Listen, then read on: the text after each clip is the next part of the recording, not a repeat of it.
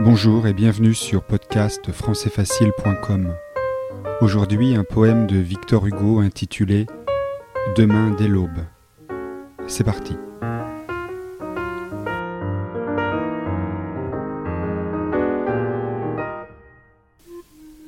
Demain dès l'aube, à l'heure où blanchit la campagne, je partirai.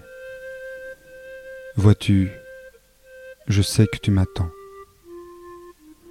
J'irai par la forêt, j'irai par la montagne.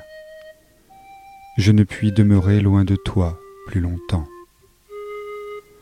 Je marcherai, les yeux fixés sur mes pensées, sans rien voir au dehors, sans entendre aucun bruit, seul, inconnu, le dos courbé, les mains croisées, triste et le jour pour moi sera comme la nuit.